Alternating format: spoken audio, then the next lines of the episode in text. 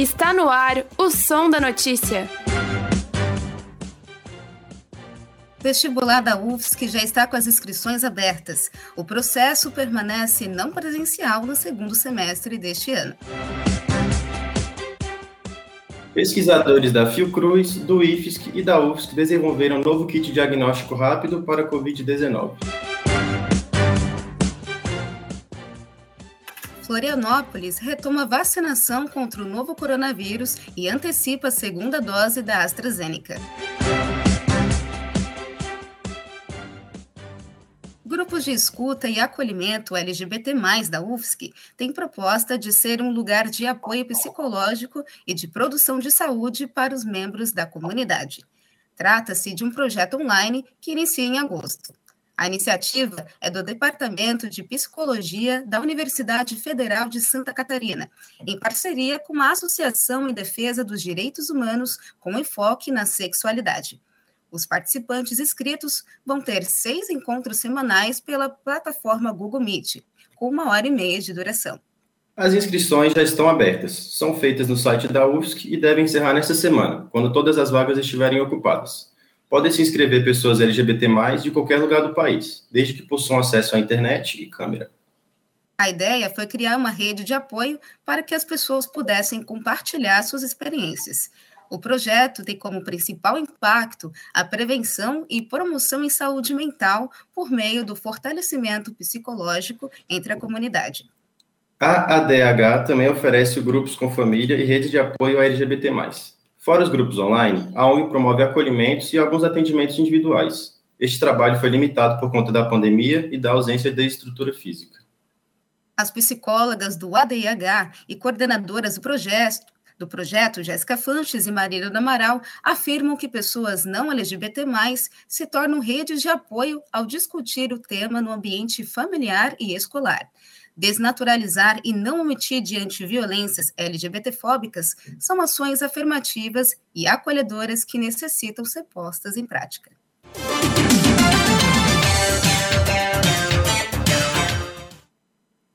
O vestibular da Universidade Federal de Santa Catarina está com as inscrições abertas desde o início da última sexta-feira, dia 16 de julho. Essa edição do processo seletivo para ingresso da UFSC continua no formato remoto, com classificação por meio das notas de provas passadas. Ao todo, 2.096 vagas serão preenchidas, distribuídas em 78 cursos nos cinco campi da instituição, conforme o site divulga a UFSC. Neste semestre, são 1.493 vagas ofertadas para quem se inscrever com notas do Enem de 2017 até 2020, não incluindo aqueles que realizaram a prova como treineiros. Já os candidatos que irão utilizar a pontuação dos vestibulares concorrerão a 603 vagas e poderão escolher entre as edições de 2018 até 2020, com a edição de 2020 permitindo a candidatura daqueles que o realizaram como experiência. Para se candidatar, o vestibulando deve entrar no site www.processoseletivo2021-2.ufsc.br. Repetindo, www.processoseletivo2021-2.ufsc.br e apresentar ao menos um documento de identidade válido, sendo passaporte, carteira de motorista ou RG. Já os candidatos ao Programa de Ações Afirmativas da UFSC, o PAA, devem apresentar também uma autodeclaração conforme a sua categoria, seja ela por renda, PPI ou deficiência. Candidatos terão até o dia 6 de agosto para se inscrever e até o dia 9 do mesmo mês para pagar a taxa de inscrição, em formato de boleto e no valor de 80 reais. Além disso, quem estudou em escola pública durante todo o ensino médio e alunos de escolas particulares com bolsa integral tem direito à isenção dessa taxa. O prazo para solicitar o benefício é até dia 23 de julho. Vale lembrar que, caso a isenção seja negada, os candidatos ainda podem pedir uma reavaliação até às 6 horas da tarde do dia 29 de julho. Para se inscrever, o pré-requisito necessário é que, além de ter uma nota disponível para análise, o candidato já tenha concluído ou venha concluir o ensino médio até a data da matrícula, com ressalva para aqueles que concluírem até o dia 24 de outubro, que marca o início do novo semestre, de acordo com a presidente da Coperv, Maria José Baldessar. 8 Para mais informações, os interessados devem consultar o edital do processo seletivo, que já está disponível no site vestibular 2021-2.página sem acento.ufsc.br. Repetindo, vestibular 2021-2.páginas.ufsc.br. O resultado final está previsto para o dia 22 de setembro, aproximadamente um mês antes da volta às aulas.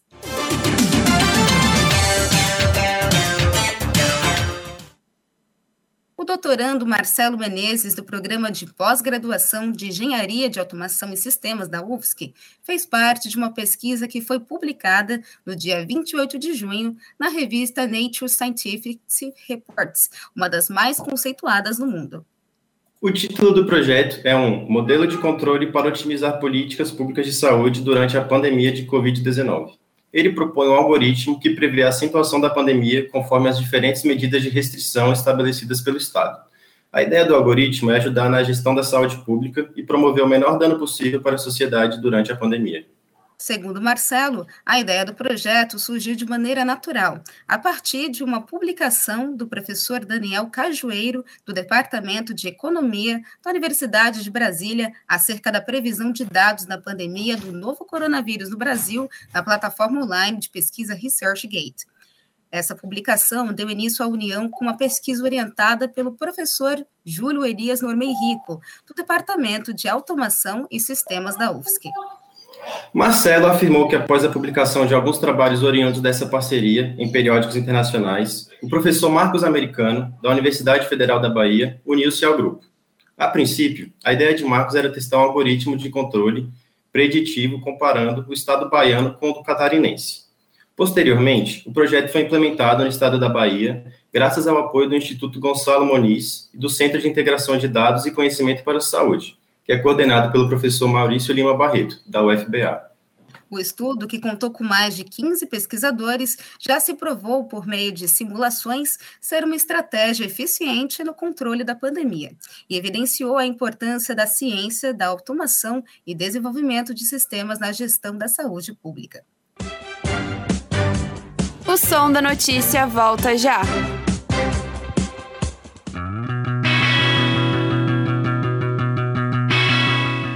Você está ouvindo Rádio Ponto. Continue ligado na programação.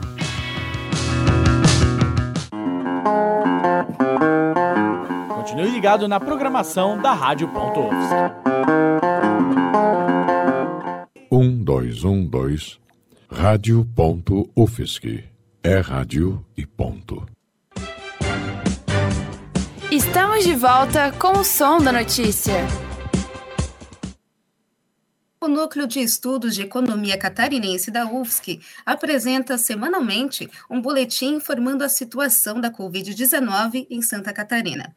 Cada edição aborda um tema diferente, mas sempre pontuando as informações fundamentais sobre a pandemia no estado. O laboratório é coordenado pelo professor Lauro Matei, doutor em Ciência Econômica pela Unicamp e pós-doutor pela Universidade de Oxford. O boletim apresenta a evolução das principais informações sobre o novo coronavírus, com gráficos e análises. Atualmente, o estado catarinense se mantém no segundo lugar no ranking nacional entre os estados, com o maior número né, de registros do novo coronavírus a cada 100 mil habitantes. O boletim cumpre um papel importante de gerar informações científicas sobre a pandemia. Foi ao analisar os boletins que o professor Lauro Matei comprovou a redução na mortalidade por Covid-19 principalmente na população idosa. O boletim do NECAT traz uma análise fundamental e científica. Atualmente, a equipe conta com 15 membros efetivos e 7 colaboradores.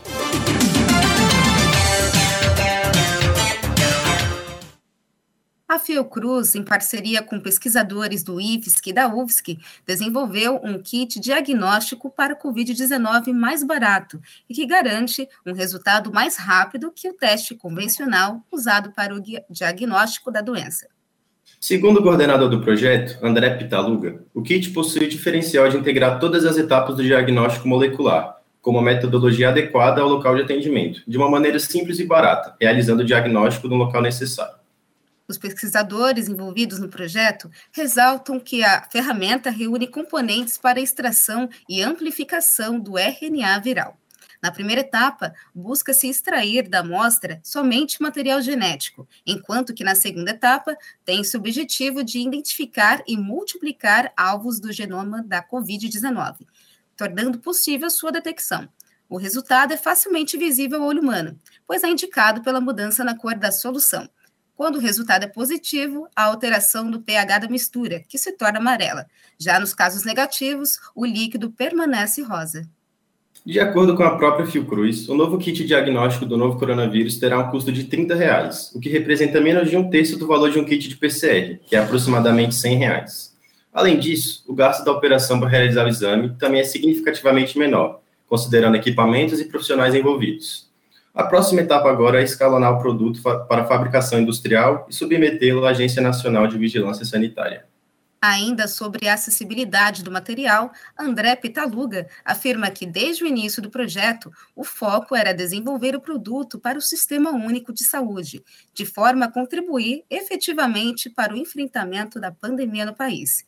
Além disso, o pesquisador aponta para o fato de que a metodologia usada no novo kit diagnóstico pode ser utilizada em outras situações. Inclusive, os pesquisadores já estão trabalhando em uma versão do kit para febre amarela.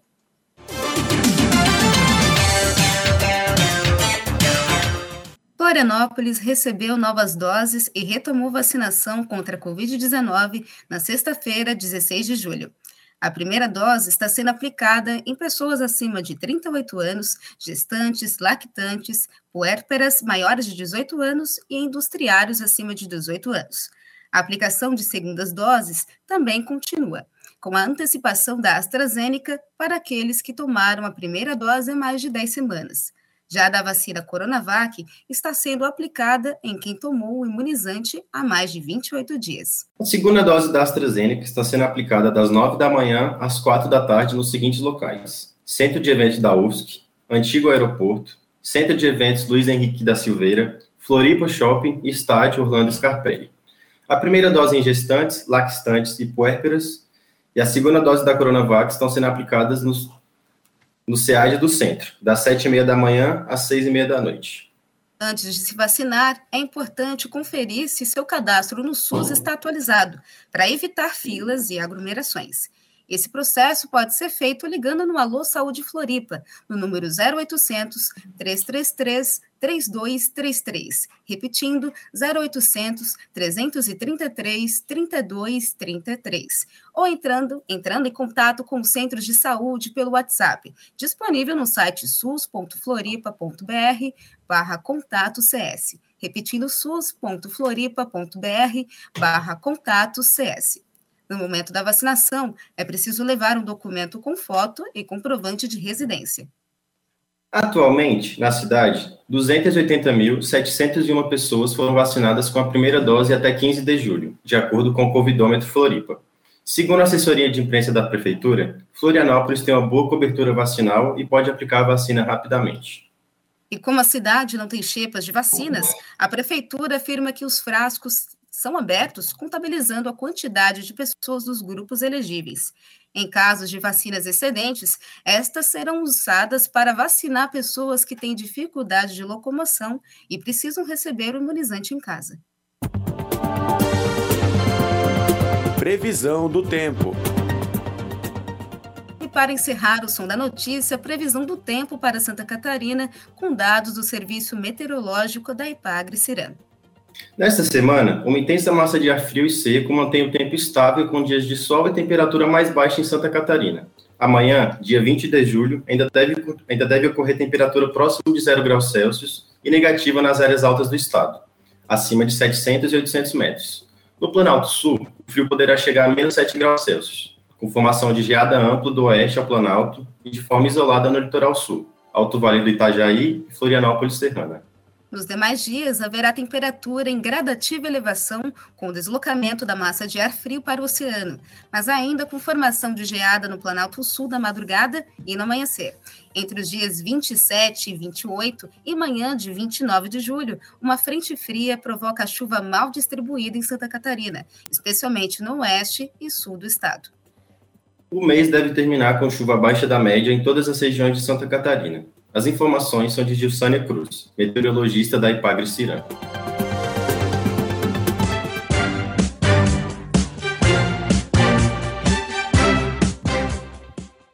O Som da Notícia termina aqui. A edição de hoje foi produzida pela Turma A da disciplina de Áudio e Radiojornalismo em 19 de julho de 2021.